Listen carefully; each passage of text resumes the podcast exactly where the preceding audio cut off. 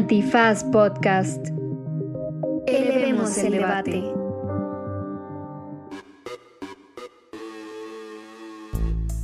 Buenos días, buenas tardes, buenas noches, bonita madrugada o cualquiera que sea la circunstancia temporal en la que se encuentre usted revisando la trayectoria de su vida y los buenos oficios a lo que ha dedicado su conocimiento. Hoy hablamos con Juan de Dios Hernández, un defensor de defensores y de defensoras de este país, que nos va a remover muchas fibras, a mí en lo personal, una persona que ha dedicado su vida a sacar de la cárcel a personas que han sido encarceladas o detenidas por eh, defender los derechos de otras personas. Y quédense para para escuchar a esta biblioteca viviente y todo su conocimiento jurídico, toda su trayectoria, toda su bibliografía y también quédense para saber en qué está su vida en este momento y cómo pueden ayudarle. Eh, la historia de Juan de Dios es de verdad súper importante para entender las causas sociales en este país y en este momento necesita de nuestra ayuda. Pues quédense porque ya lo dijo Checa, ya lo dijo Ixchel, esto tiene mucha sensibilidad porque el derecho también es ese conjunto de hermosas historias de la biografía de quienes lo practican. Esto es... Derecho Remix. Divulgación jurídica para quienes saben reír. Con Ixel Cisneros, Miguel Pulido y Andrés Torres Checa. Derecho Remix. Bienvenidas y bienvenidos a una emisión más de Derecho Remix, su podcast de divulgación jurídica que los acompaña en esos bellos momentos como lavar los trastes, redactar una sentencia de amparo, tallar la foto eh, de... No, ¿verdad? Las fotos no se tallan, estaba diciendo una... Si quieres empezamos. te ayudo, te ayudo. Planchar la ropa, sacar a la garnacha, llevar a los niños a la escuela. Darle de desayunar. Me dejó despedazado el puente, estuvo tremendísimo, pero bueno, eh, no venimos aquí a hablar de lo maltrecho eh, que quedé y que si fuera trapo sería de taquero, sino a un motivo eh, mucho más profundo e importante en esta ocasión.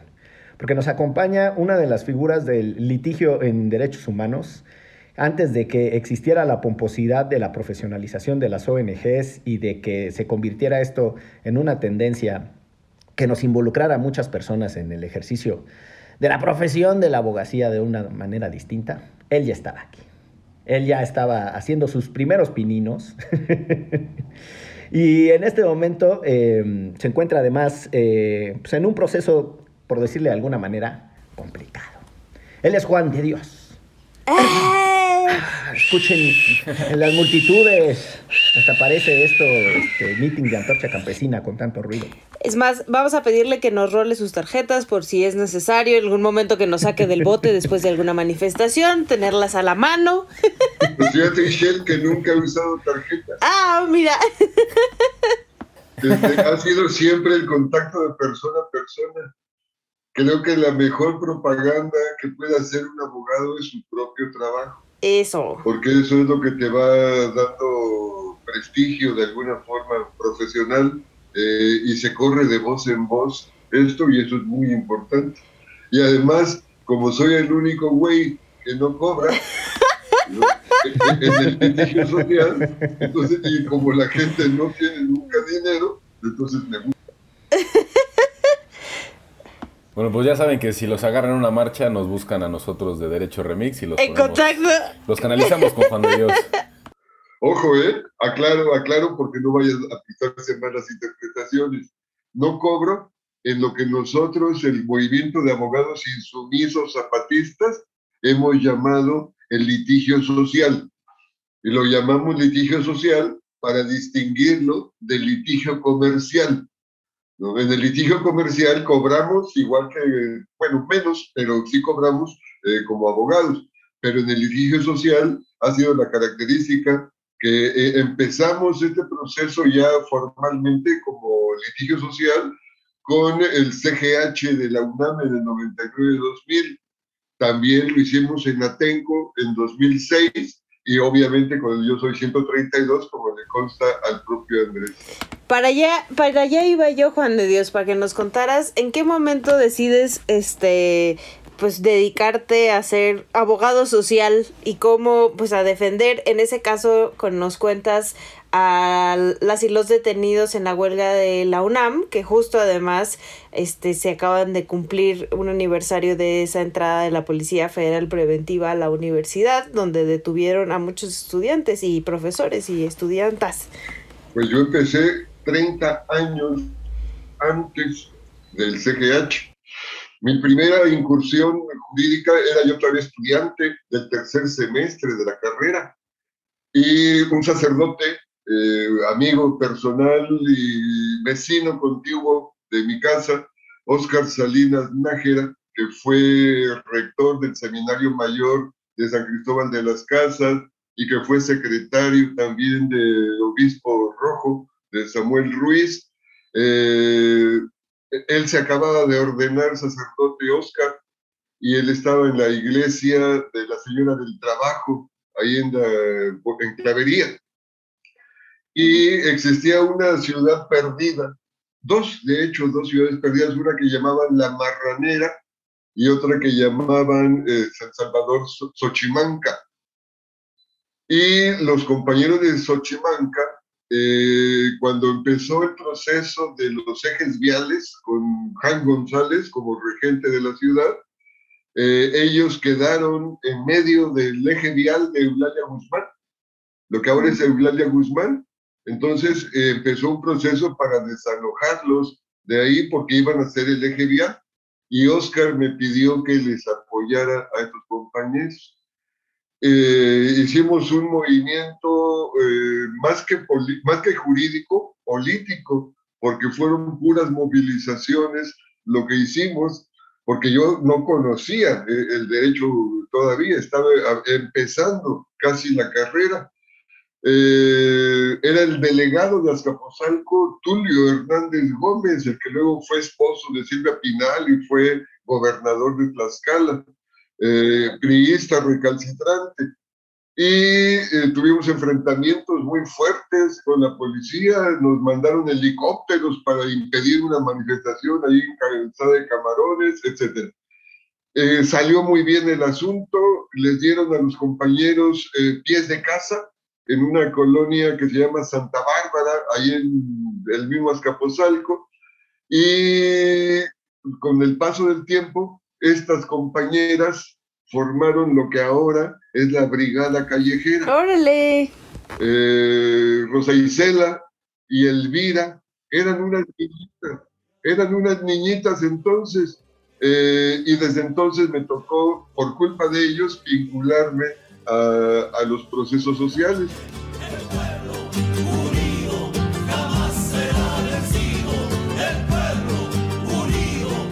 Toda mi vida, a partir de entonces estamos hablando de 1977, cuando esto ocurrió, y desde entonces me empecé a involucrar. Luego empecé a dar clases en la UNAM, en el CCH Azcapotzalco, y obviamente me involucré en la cuestión sindical. Eh, mi primer acto antes de ir a mi salón de clase, el 6 de febrero de 1980, fue ir al local del sindicato a pedir mi afiliación.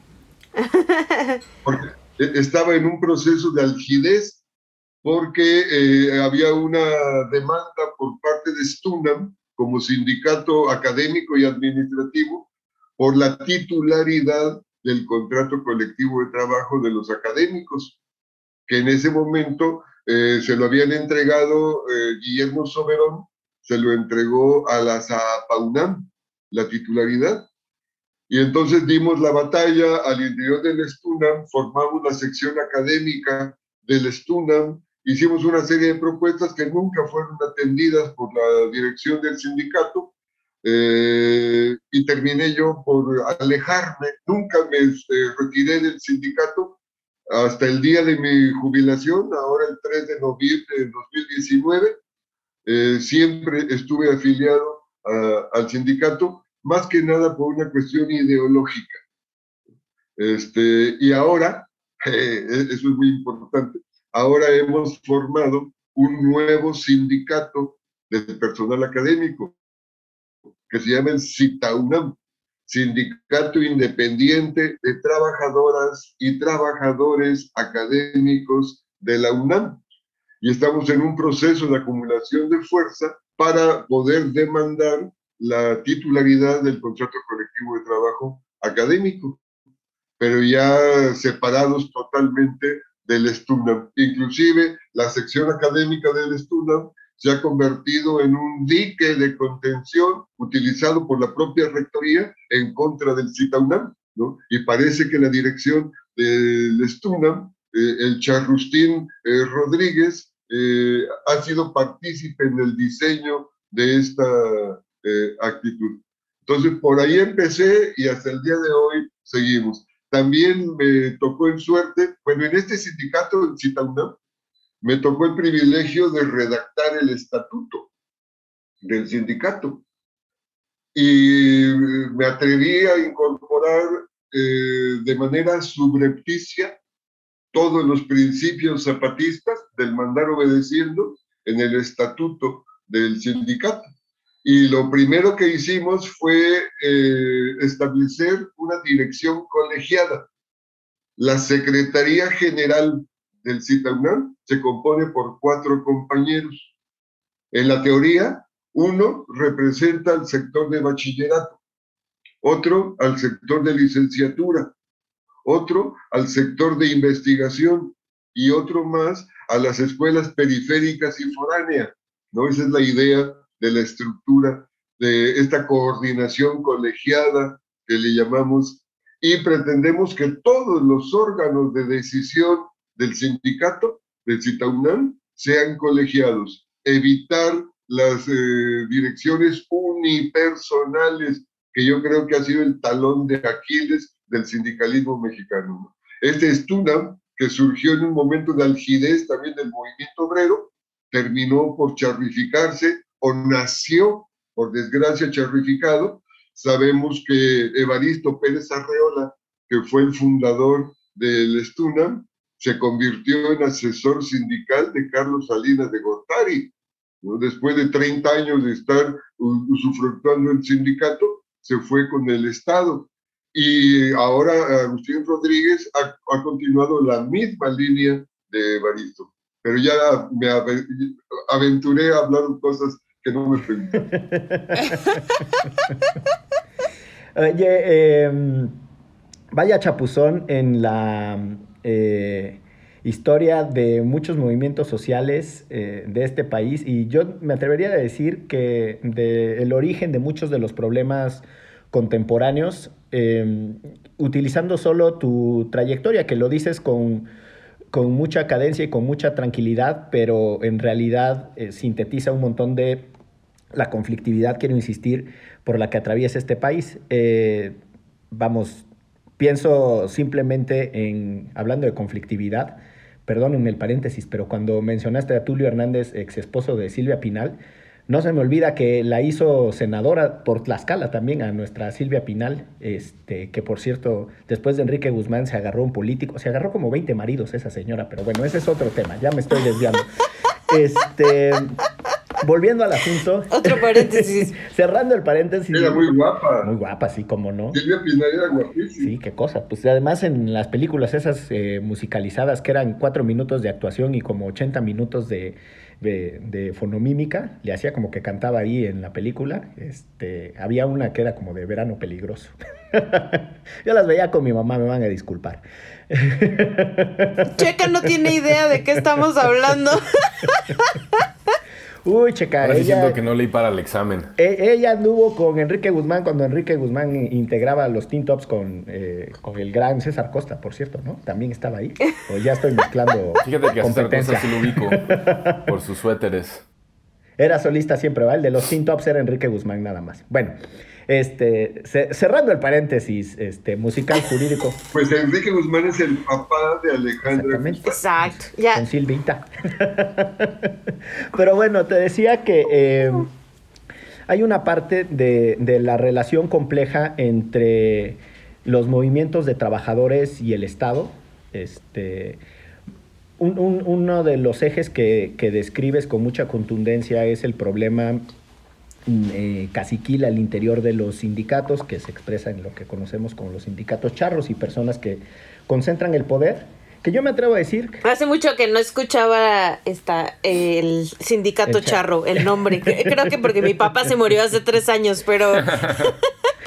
que, solemos ver a un, a un, líder muy sólido, pero yo la verdad tengo la hipótesis, pero este es tema de, otra conversación, de que hay una ranfla eh, de abusivos que los rodean y a los que les sirve el mito del hombre todopoderoso, porque además ni siquiera están bajo eh, los reflectores, pero también se quedan con un montón de dinero, con un montón de cuotas, con un montón de poder.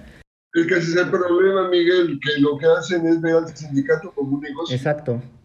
La necesidad y el derecho de los trabajadores usarlo como un negocio para obtener beneficios personales y si acaso de grupo, pero siempre viéndolo desde el punto de vista mercantil sin duda. Y, la otra parte que es, que es muy tensa eh, es cuando estos movimientos eh, pueden ser sindicales, pueden ser, no necesariamente todos los movimientos de trabajadores buscan la sindicalización. Hay movimientos de trabajadores que tienen demandas concretas, específicas en un punto y que no quieren agremiarse, pero suelen tener una relación muy tensa con el Estado. Y eso suele terminar siempre en lo que se ha conocido como la criminalización eh, sobre todo de líderes, pero la criminalización eh, de personas que están movilizadas para exigir derechos y a los que el Estado lo que les devuelve son órdenes de aprehensión y, un montón de procesos judiciales, además siempre muy discrecionales y normalmente muy álgidos, ¿no? Utilizan los, los tipos penales, o para decirlo sencillo, los castigos más altos para amedrentar a las personas y también para meterse con las economías de, las personas que están perseguidas, ¿no? Porque es costosísima la defensa, porque no todos son Juan de Dios Hernández y, llevan litigios sociales eh, eh, pro bono, como se dice ahora, o sin cobrar. Entonces, ahí me gustaría preguntarte de manera concreta, si tú notas que a lo largo de tu trayectoria, ¿qué tal pinche introducción de pregunta? Parezco este de la feria, presentador de la feria del libro. Ya hablé yo del libro y el autor no ha podido decir nada. Este, no, si a lo largo de tu trayectoria tú notas eh, que ha habido un cambio en el uso del derecho penal justo para desmovilizar causas, si sigue igual, si es peor, ¿qué, cambios notas en el uso del derecho penal para desmovilizar a la gente que se organiza por sus derechos? Sí, han surgido, han creado figuras jurídicas para criminalizar la lucha social Andrés López eh, Obrador, cuando jefe de gobierno de la Ciudad de México, introdujo el artículo 368 del Código Penal con el delito de, peligro, de, este, ataques a la paz pública. Este delito de ataques a la paz pública eh, tenía una pena mínima de siete años y una máxima de 20 años. Eh, los muchachos del Yo Soy 132 los acusaron de e, e, este delito, eh, que era cuando un grupo de personas eh, utilizando incendio o inundación o violencia extrema en contra de las cosas o de las personas, alteraba la, la, paz pública. Bueno, era tan absurdo este artículo que era el doble de penalidad que si te acusaban del delito de rebelión. Rebelión es cuando tomas las armas y te levantas contra el gobierno para derrocar al gobierno. Si te agarran eh, con este, después de la declaración de este delito, la pena era de 10 años de prisión. O en el caso de sabotaje, vas y dinamitas las torres de alta tensión de la CFE y te agarran de una pena de 10 años de prisión. Y por el delito de ataques a la paz pública, más del doble. Y además a los compañeros los habían acusado de este delito en, en pandilla. En pandilla es una calificativa que implica hasta 50% más de penalidad. Y como estaban las cosas, podía haber sido una sentencia hasta de 30 o más años de prisión. Este, bueno, se hizo un escándalo y eh, entonces el PRD se había comprometido a abrogar este delito. No lo hicieron. modificaron, reformaron el delito para bajar la penalidad y gracias a que se bajó la penalidad, quedó mínima de dos, máxima de siete, ¿no? Si sumamos 12, 7, 9, la mitad es 4.5. No, no, es no es acertijo matemático, así se calcula, así se calculaba la gravedad de los delitos. Menos de cinco años este, alcanza libertad bajo fianza. Entonces fue como pudieron salir los compañeros que estaban acusados por estos delitos, aplicándoles retroactivamente en su favor esta eh, reforma del artículo 368.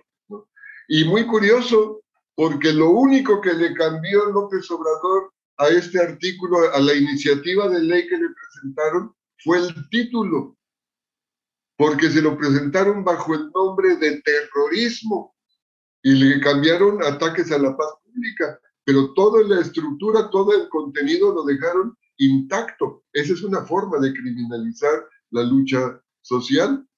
Y, ahora eh, vemos que el terrorismo, el delito de terrorismo, lo metió en el Código Penal Federal, con una penalidad también muy alta, eh, pero y esto ya como consecuencia de eh, lo de las Torres Gemelas de Estados Unidos y la influencia norteamericana del derecho penal mexicano.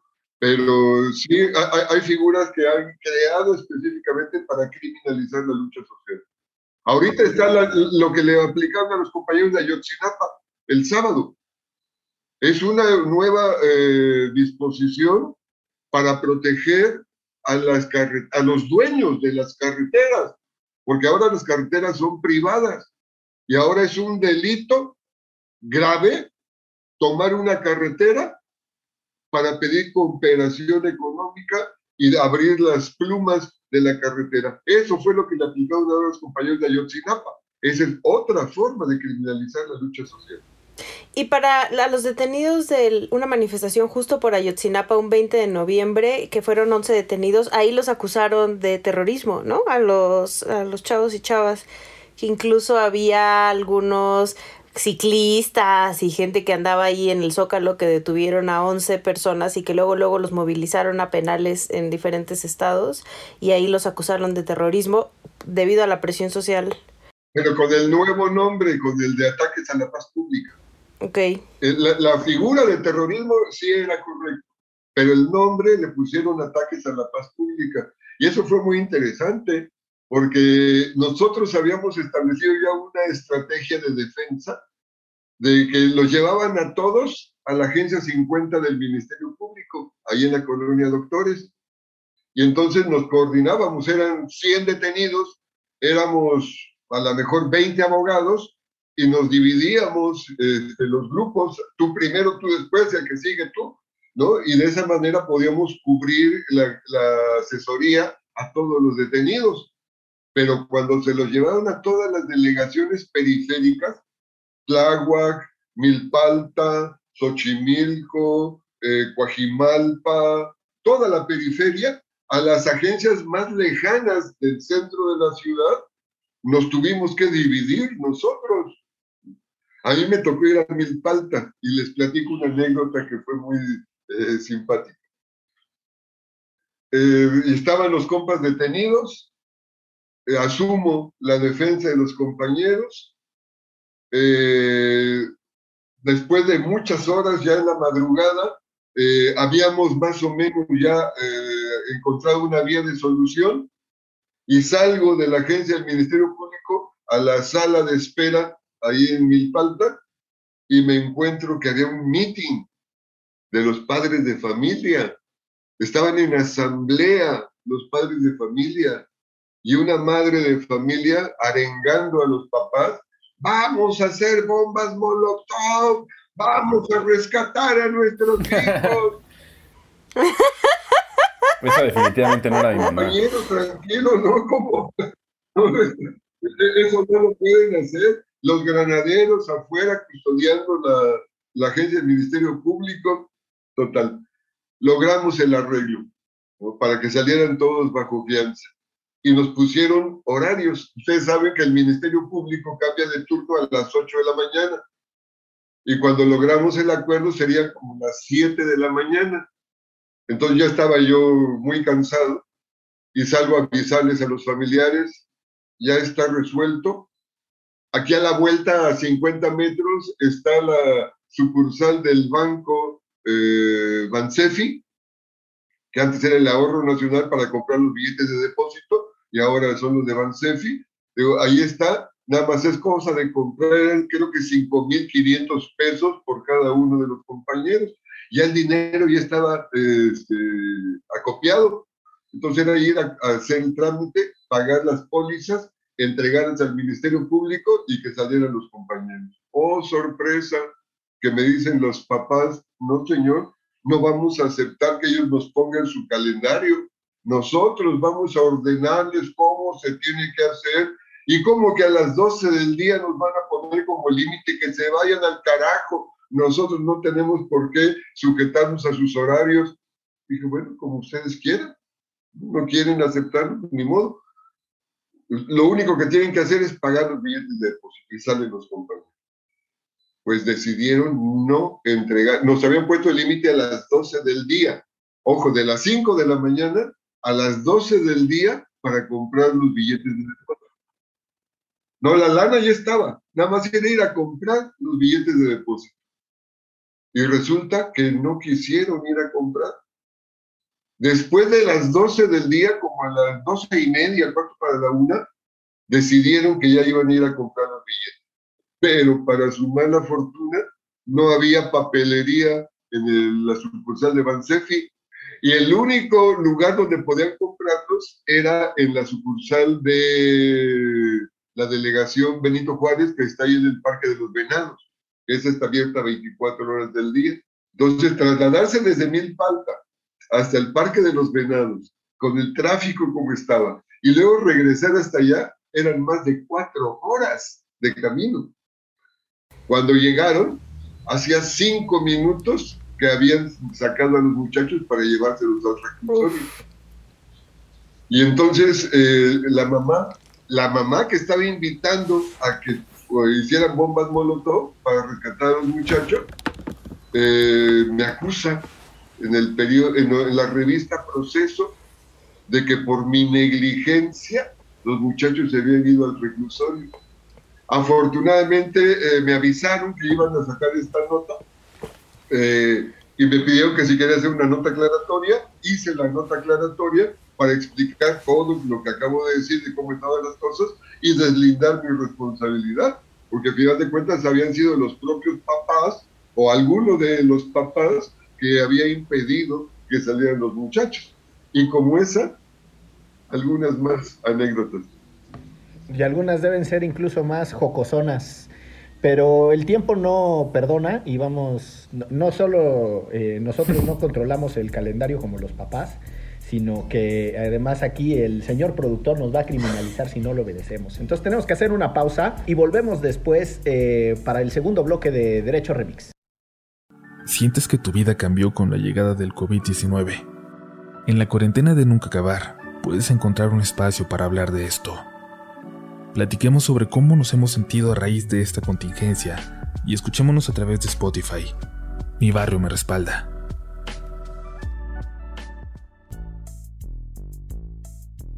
Pues volvemos a este episodio de Derecho Remix. Estamos con el abogado Juan de Dios Hernández, un abogado con muchísima trayectoria. Ya nos contó muchísimas anécdotas de su tiempo y su paso por la UNAM, por el Sindicato de Trabajadores, por todas las grillas que hay por ahí, incluso hasta de Silvia Pinal. Pero me gustaría, Juan de Dios, preguntarte un poco más de tu trayectoria contemporánea, y no es por alusiones personales, ya mencionabas al 132 en el bloque anterior. Em, yo recuerdo el trabajal que hizo la Liga de Abogados primero, eh, del 1 de diciembre, en la que tú estabas, para sacar a... que fueron más de 100 personas que fueron detenidas eh, en, aquel, en aquella manifestación del 1 de diciembre de 2012. Si así no lo hiciere, que la nación me lo demande. Algunas de ellas ni siquiera estaban en, los, en, el lugar de los hechos cuando fueron detenidas y acusadas de estos delitos que ya nos platicabas, de delitos contra la paz y atentados contra la nación y terrorismo y tal. Y por ahí Shell nos platicaba un poco de, de la huelga del 99 y el CGH en donde también participaste. Entonces, siguiendo un poco esta tónica de cómo en tu trayectoria has visto cambiar a pues, a México, a sus movimientos sociales.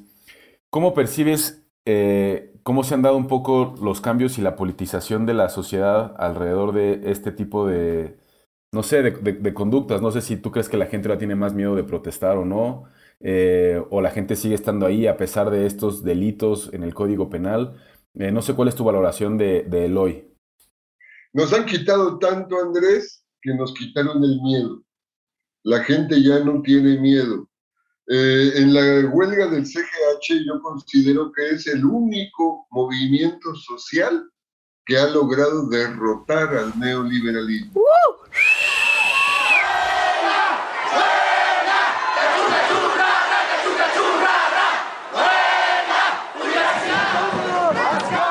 Este, creo que e, e, es un evento eh, que aparentemente fue derrotado porque entró el ejército disfrazado de policía a la ciudad universitaria.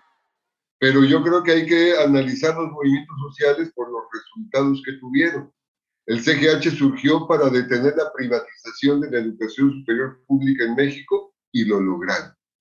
Yo creo que por eso es que triunfó este movimiento del CGH tuvo un costo social inmenso. La muerte de dos compañeros del CCH, uno de, de Oriente, mujer, Alejandra Trigueros Luz, y otro muchacho de CCH Naucalpan, 998 presos entre el primero de febrero y el 6 de febrero. Eh, creo que es un movimiento eh, triunfante con muchas vicisitudes y que no logró el, objetivo principal que el Congreso eh, Universitario Democrático y Resolutivo por un error táctico. Cuando las pláticas del Palacio de Minería se firmaron los únicos acuerdos que hubo eh, de la rectoría con el CGH y se paró este proceso de los acuerdos cuando ya habían aceptado la agenda del CGH, lo habían aceptado como el único interlocutor válido, se metió el tema de mil sillas o muerte. Y fue irreductible esta posición. En ese momento ya se había reducido la representación del CGH a 120 muchachos. Y yo veía votar a 119 porque no era lo fundamental mil sillas, ¿no? porque lo iban a transmitir en vivo, lo iban a retransmitir en Radio UNAM, en TV UNAM, eh, etcétera, pero este uno impedía lo que llamaban el consenso. Y el acuerdo de la comisión de los 120 es que los acuerdos iban a ser por consenso. Entonces, uno estuvo siempre en contra del el acuerdo y lo que significó que separara la rectoría de la mesa y no regresara ya, sino hasta febrero, el 4 de febrero, cuando se anunció eh, la represión, que es otro evento que me tocó participar con el doctor eh, Luis Javier Garrido Platas, este, y que hay un artículo por ahí también, si lo quieren buscar, eh, sobre con detalle cómo se dio este proceso. Ahí nos anunció el rector por cierto, ahí participó tu papá, Tipazo. Cuando, cuando nos anunciaron que se iba a levantar de la mesa la rectoría porque una manifestación iba rumbo al Palacio de la Inquisición, eh, cuando eh, me pidieron a mí la comisión de los 10 que yo me subiera al toldo del camión de Cleta para pedir a la gente que se regresara al Zócalo. Y era Enrique el que traía el micrófono obviamente, iban al frente de la marcha y me subí al tono del camión y le pedí a Enrique que me diera el teléfono. Fue muy curioso porque no me escuchaban. Era una bocina muy pequeña, la del camión de Cleta, y no me escuchaban, era un barullo enorme. Entonces me hinqué en el techo del camión y al que estaba más cerca le dije, compañero, por favor, pídele silencio, que se corra la voz de silencio. Y fue como mágico silencio, silencio, silencio, hasta que quedó en silencio la manifestación y pude dar el llamado para que se diera la vuelta y se regresaran al Zócalo. Así ocurrió, pero de todas maneras, cuando regresamos a la mesa, el rector, eh, que estaba con Narro entonces como el operador político, dijeron, no hay arreglo, entregan la universidad o lo que sigue es la represión. No con esas palabras, pero sí nos lo dio a entender muy claramente. Estaban canjeando a los presos del primero de febrero por el levantamiento de la huelga. Ustedes levantan la huelga y nosotros liberamos a los 251 muchachos presos de la prepa 3. Obviamente, el CGH no tenía esa capacidad, la comisión. Eh, lo que se ofreció a petición de Luis Javier Garrido y mía fue que como el Estadio Olímpico, eh, la zona de los institutos y no me acuerdo qué otra cosa, no había sido cerrado por el CGH, lo cerró la rectoría.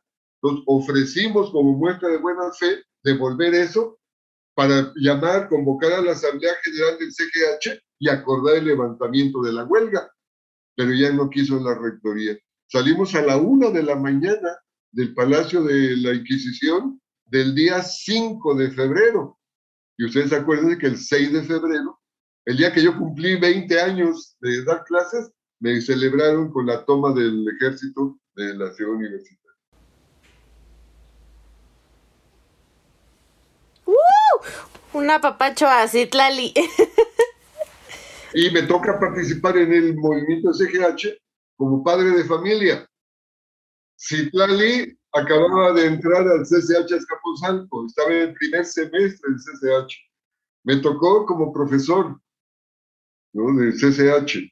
Me tocó como, me nombraron asesor del CGH. Cinco asesores nos nombraron a Hugo Aboites, a Javier Garrido, a José Enrique González Ruiz, Adrián Sotelo y un servidor fuimos los asesores del CGH y me tocó participar como profesor como parte de la Asamblea Universitaria Académica que creamos para dar un apoyo incondicional al CGH.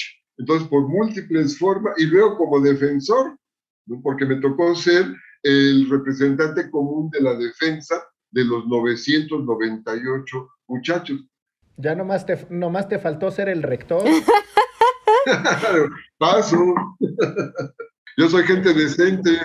Director técnico de los Pumas. ¿Qué pasó? ¿Cuánto tiempo se tardaron en salir? Según me acuerdo, unos salieron más o menos rápido, pero a otros los tuvieron como seis meses, ¿no, Juan de Dios?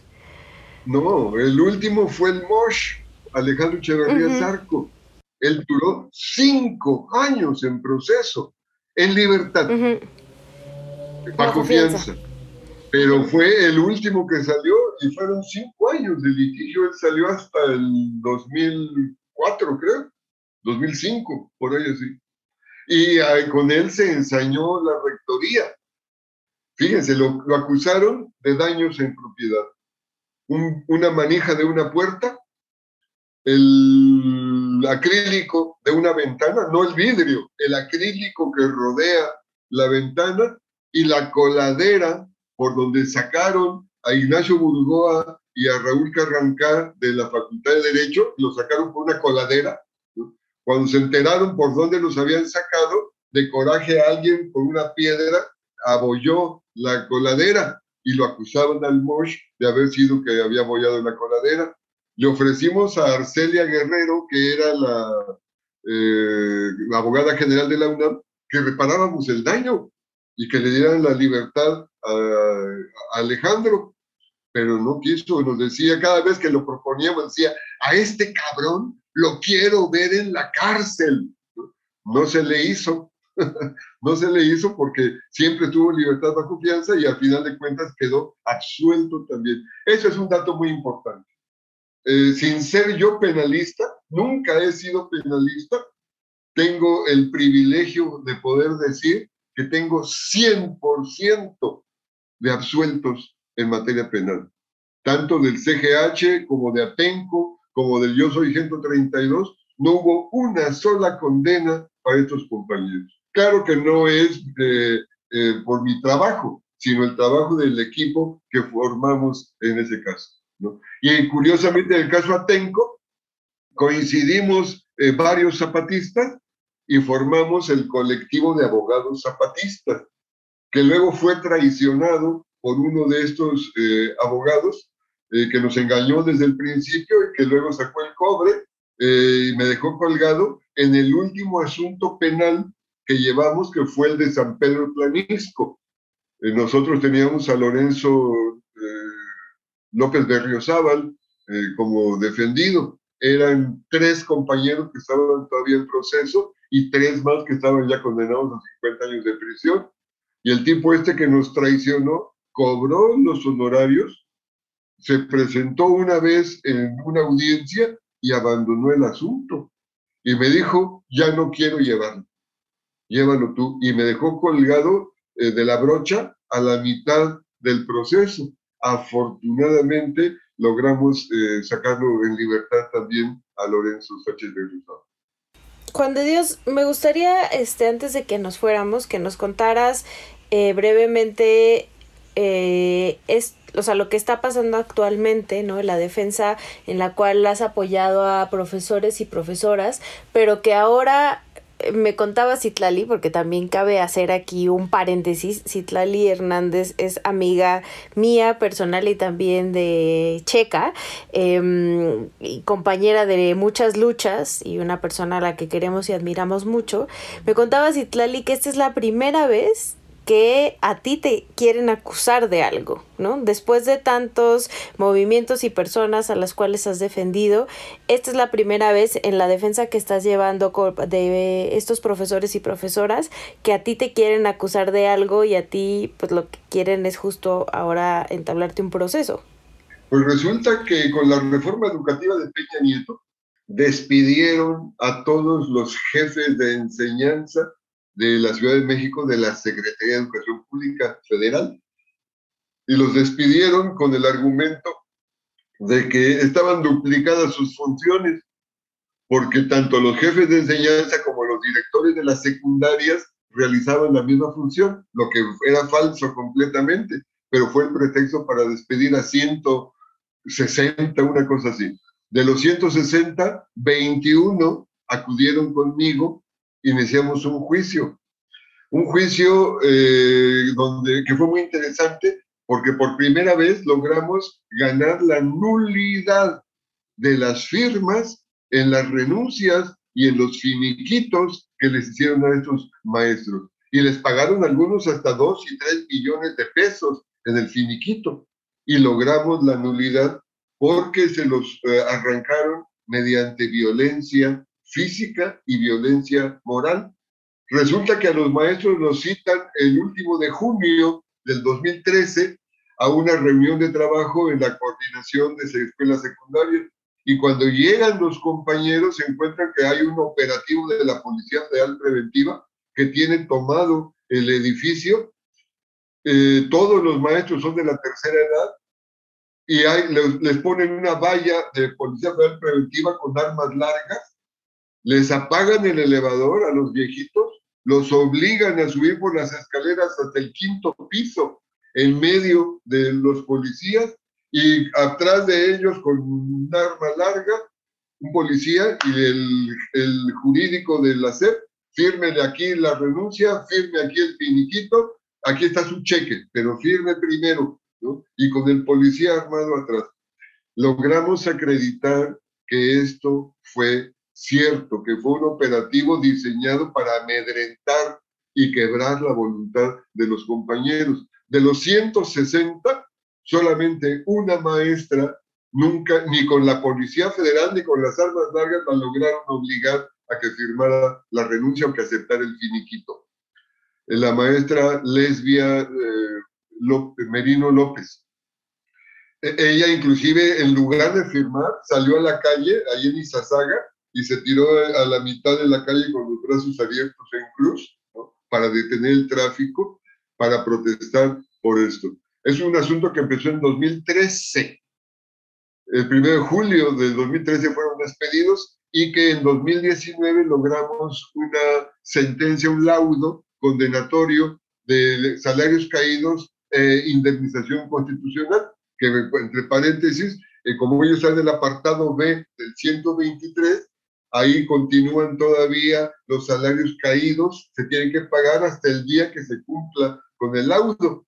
En el apartado A dura un año los salarios caídos y ahí se suspende. Bueno, eh, estos, eh, en el Inter de 2013, ahora, fallecieron dos compañeras.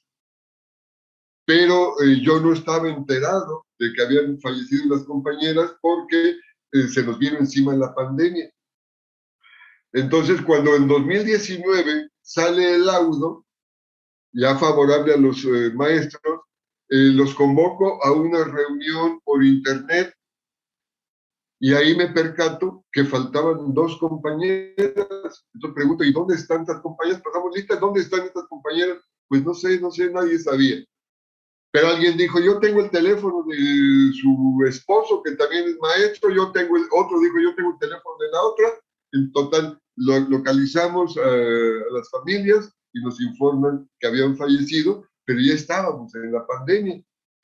De tal manera que eh, los salarios caídos se suspenden con la muerte del trabajador. Entonces, yo no avisé, eh, una murió en 2015 y otra en 2016, pero yo me enteré hasta el 2019, a finales de 2019.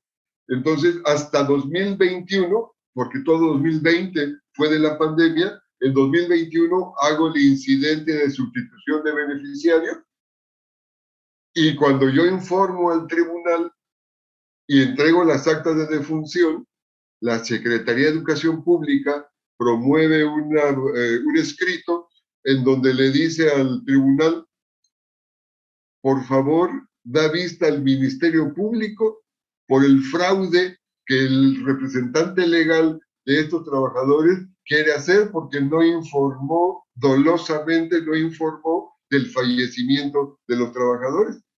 Entonces, eh, aunque el tribunal le contestó también por escrito, desde nuestro punto de vista, no tenemos por qué dar vista al Ministerio Público porque creemos que no se tipifica eh, ese delito ni ningún otro. Pero en términos del Código Nacional de Procedimientos Penales, ustedes tienen la obligación de denunciar ante el Ministerio Público un hecho que consideren que puede ser delictivo. O sea, ellos eh, eh, quisieron achacarte a ti el no haber avisado supuestamente y, o sea, como quererte quedar con ese dinero, ¿no? Y entonces ahora lo que quieren... Pero lo que es mentira también, porque si hubiera dinero hubiera sido para los familiares. Pero como ah, hay una cosa también muy importante. En el juicio de amparo directo, el Tribunal Colegiado de Circuito ordenó que las cantidades que les habían pagado con los finiquitos se las descontaran de la liquidación.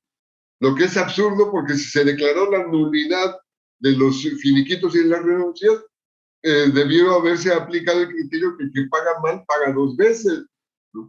Y nunca la Secretaría de Educación Pública reclamó que le devolvieran lo que ya había pagado.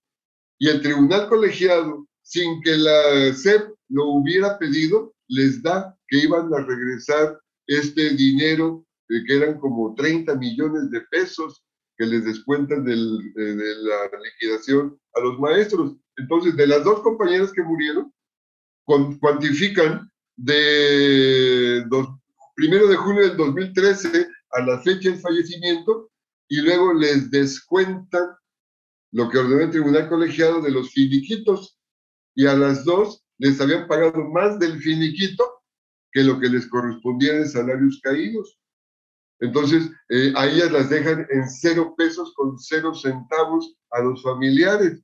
Entonces, no hay ninguna afectación a la Secretaría de Educación Pública y nosotros presentamos el incidente de sustitución de beneficiarios para que eh, en caso de que obtuvieran algo, fuera para los familiares que estaban ahí eh, reconocidos. Pero bueno, los dejaron en cero y de todas maneras me amenazaron con esta eh, denuncia penal que tengo que agradecer a miles y miles de personas, de organizaciones, de compañeros que en lo individual me ayudaron a firmar la carta que se publicó en Facebook, también se publicó en Twitter y no sé en qué otro medio lo hicieron, pero fueron casi 5 mil firmas las que se lograron y bueno, esto permitió que se abriera ya una posibilidad de solución.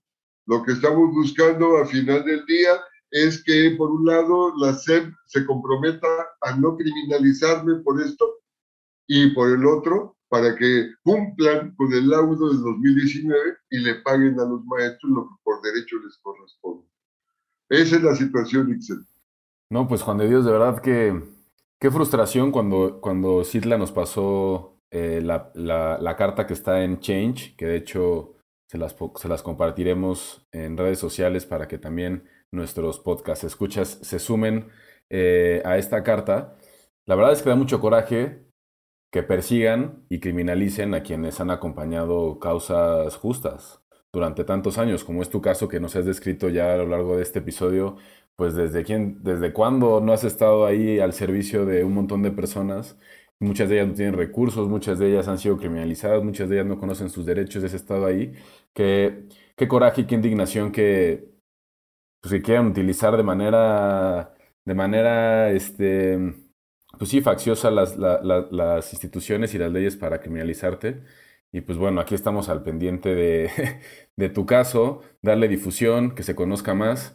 Y, creo que por ahí Miguel quiere tomar la palabra también. No, solo para decir que hay trayectorias que importan y que lo que sintetizas al, al, cerrar el caso que nos cuentas que pareciera tan básico, que se pague el audio y que no se criminalice, es el pan nuestro de cada día en este país. Eh, las resoluciones aparentemente sencillas de cumplir por parte de las autoridades y los abusos eh, aparentemente eh, prácticos de denunciar son cosas excepcionales, ¿no? Este, entonces, pues como dijo Andrés, pues aquí estamos al pendiente para seguir tu caso. Muchas gracias por compartir tu trayectoria y esas memorias sobre los procesos.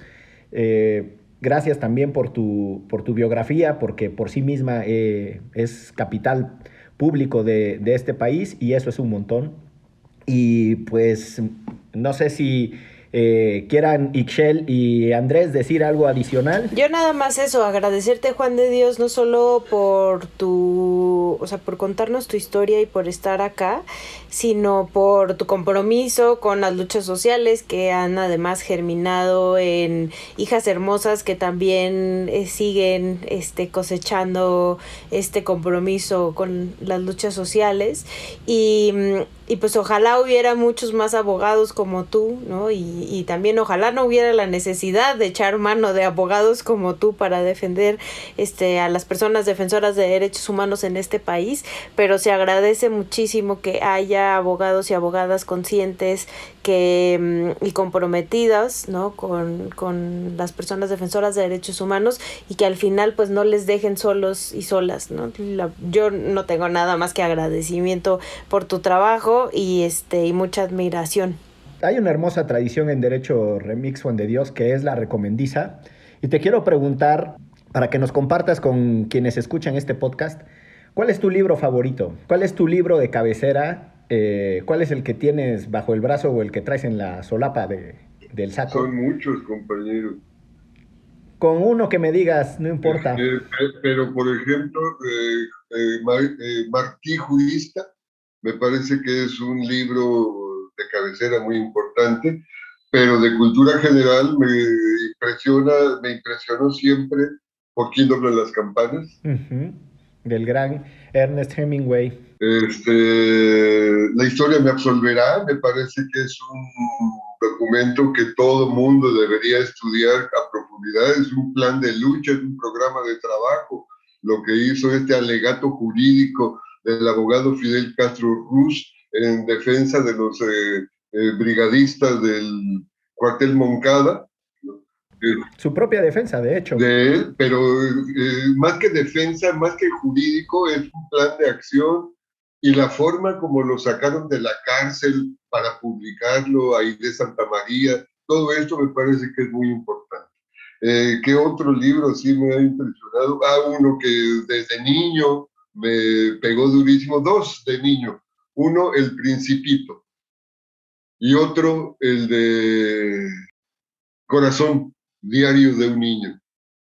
Me parece que e-, es también bellísimo la figura de Garrone eh, como personaje, eh, me identifico con Garrone. Y si lo vuelvo a leer, estoy seguro que me voy a identificar más con este muchacho, ¿no? Todas las carencias de la infancia. Ah, otro libro muy importante, Miguel, otro libro muy importante en mi vida es Zapata y la Revolución Mexicana, el de Frederick Katz, que lo recomiendo, creo que es el mejor libro sobre el zapatismo que se ha escrito eh, en México. Muchas gracias por este testimonio. Como dijimos, el tiempo es un tirano y nos obliga a terminar esta conversación. Yo solo te reitero el agradecimiento y nos seguimos escuchando, porque esto fue... Derecho Remix. Divulgación jurídica para quienes saben reír. Con Ixel Cisneros, Miguel Pulido y Andrés Torres Checa. Derecho Remix.